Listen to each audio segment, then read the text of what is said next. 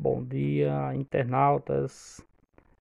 Sou João do Carmo Dantas Filho, aluno da pós-graduação em Mídias da Educação da Universidade Estadual do Rio Grande do Norte.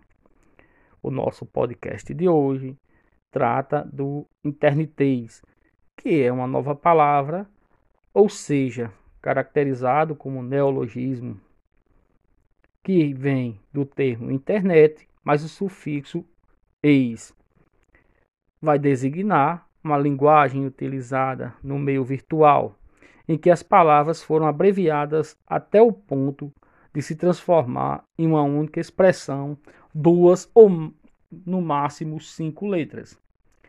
Há, assim, um desmoronamento da pontuação e da acentuação, pelo uso da fonética em detrimento à etimologia com uso restrito de caracteres e de respeito às normas gramaticais vigentes. Temos dois pontos de vista interessantes. Para Silva Marconato, o internitez é uma forma de expressão gráfica e linguística ao mesmo tempo, que explodiu entre os adolescentes que passam horas e horas de frente ao computador, acessando o extinto Orkut.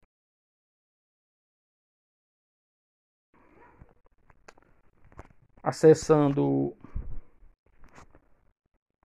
o Facebook, o Twitter, o Google, Skype, Instagram, WhatsApp, YouTube, entre outras redes sociais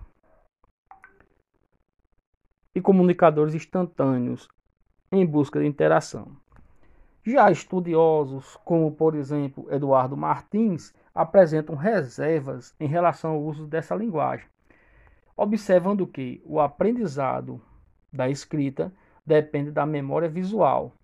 Muita gente escreve uma palavra quando quer lembrar sua grafia. Se bombardeados por diferentes grafias, muitos jovens ficarão na dúvida a qual seguir.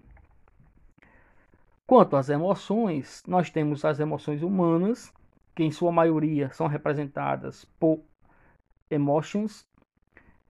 Esses símbolos escritos também são chamados de smiles, que em inglês significam sorrisos, sendo substituídos por pequenos desenhos.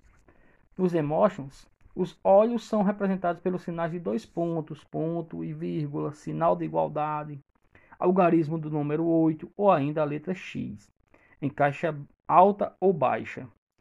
A boca pode ter os seguintes símbolos a representá-la: parênteses, colchetes, asterisco, as barras normal, inversa e as letras T, P e D em caixa alta.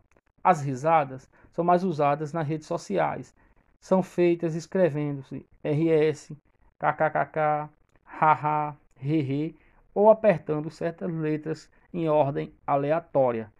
As letras mais comuns são A, E, U, H e S, mas isso varia muito de pessoa para pessoa.